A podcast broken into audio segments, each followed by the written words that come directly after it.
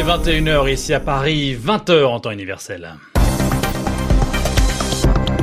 Loïc Bussière. L'heure de votre journal en français facile. Bonsoir et bienvenue si vous nous rejoignez. Zéphirin Quadio est à mes côtés pour présenter ce journal. Bonsoir Zéphirin. Bonsoir Loïc, bonsoir à toutes et à tous.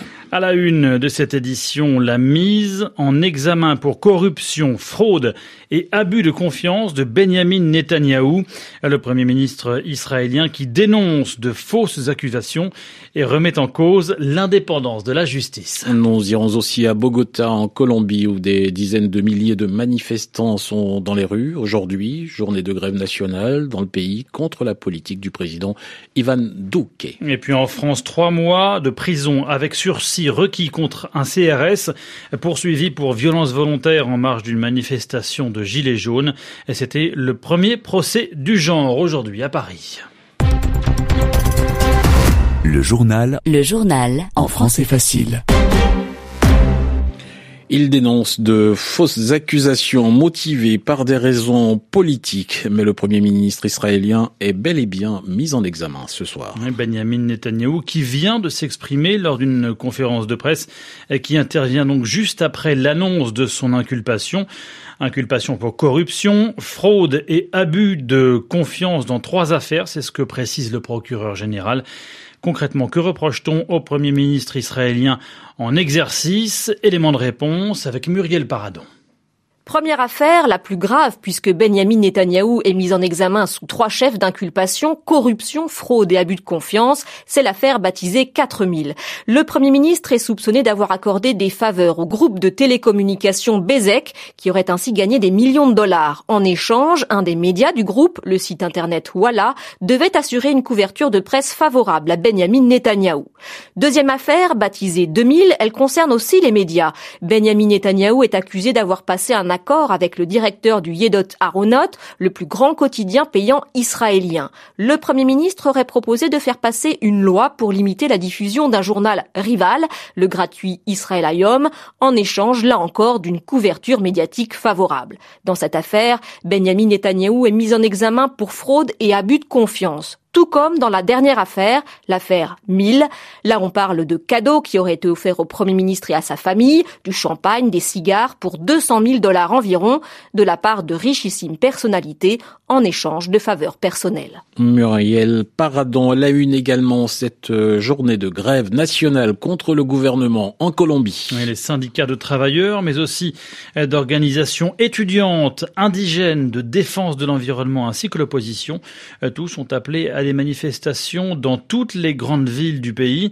Euh, de son côté, le gouvernement met tout en œuvre pour contrer ces rassemblements à Bogota. Les précisions de notre correspondante Marie-Ève de Teuf.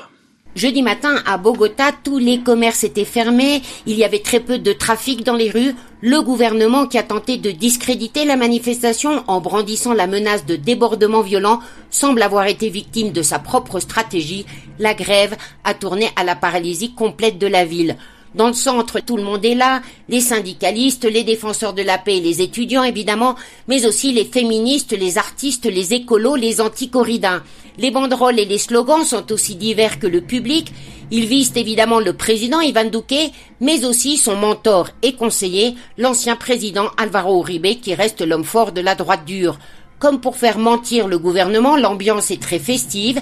Il y a plein de groupes de musique et de tambours partout. La Colombie, qui a vécu un long conflit armé, semble découvrir le plaisir de manifester en paix et en nombre. Les manifestations ont été importantes dans toutes les villes du pays. Marie-Ève de Teuf, Bogota, RFI. Au Canada, le Premier ministre euh, Justin Trudeau vient d'annoncer la formation du nouveau gouvernement. Oui, un nombre record de 36 ministres prendront place autour de la table pour euh, un mandat dont la durée semble incertaine. Le Parti libéral n'a pas réussi, en effet, à conserver sa position majoritaire lors du scrutin qui a eu lieu le 21 octobre dernier. Manifestement, le Premier ministre a compris le message de méfiance des électeurs puisqu'il a choisi de laisser davantage de place à ses ministres. Explication de notre correspondante Pascal Guéricola. Une mission de taille attend Christia Freeland, la nouvelle ministre des Affaires intergouvernementales. Elle qui a mené avec brio l'an dernier des négociations commerciales très serrées avec les États-Unis, va maintenant mettre ses talents de diplomate au service du rapprochement avec l'Ouest canadien. Le dialogue passe très mal en ce moment avec les dirigeants de l'Alberta et de la Saskatchewan, des provinces productrices d'énergie fossile.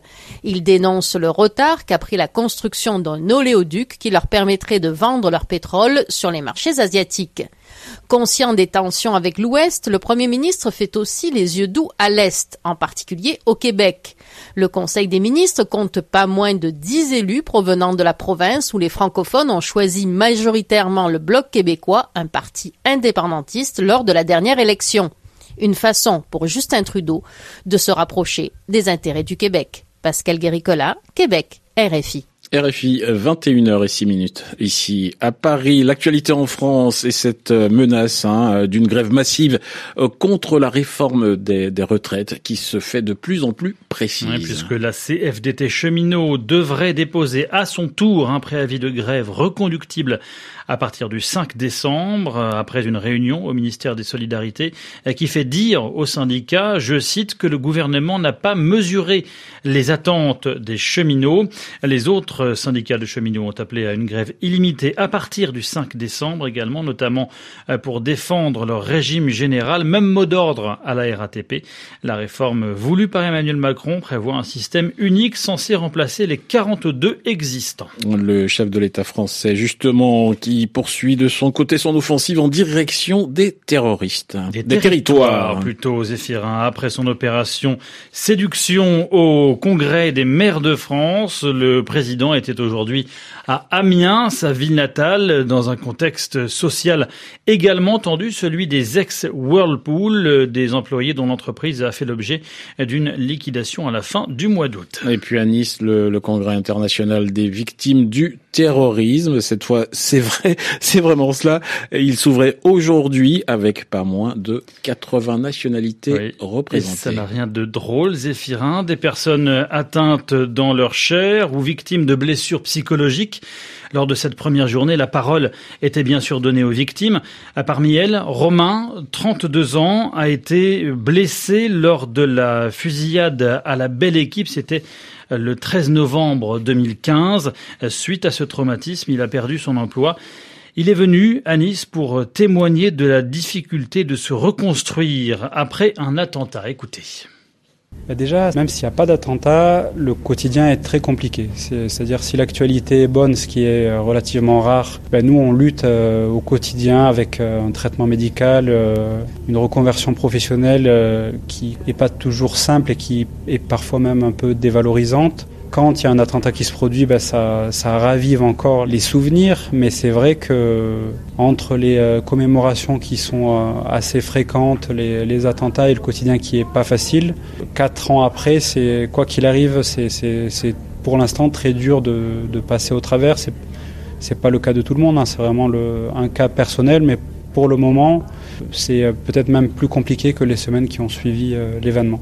Avec le temps, on se pose euh, quand même euh, beaucoup de questions. Quand, quand on ne travaille pas, quand on n'est pas fatigué le soir en rentrant de la maison, ben on, a, on a vraiment le temps de penser toute la journée à des choses euh, qui sont, qui sont pas terribles et ça aide, ça aide pas pour avancer. Un témoignage de Romain, victime donc du, du, terrorisme le 13 novembre 2015, propos recueillis euh, par Pierre Olivier. En bref, le premier procès d'un policier pour violence contre des gilets jaunes. Le parquet a requis trois mois de prison avec sursis pour violence volontaire commise en marge du mouvement. Le CRS, qui comparaissait aujourd'hui à Paris, est poursuivi pour avoir lancé un pavé en direction de manifestants lors de la mobilisation du 1er mai dans le 13e arrondissement de la capitale.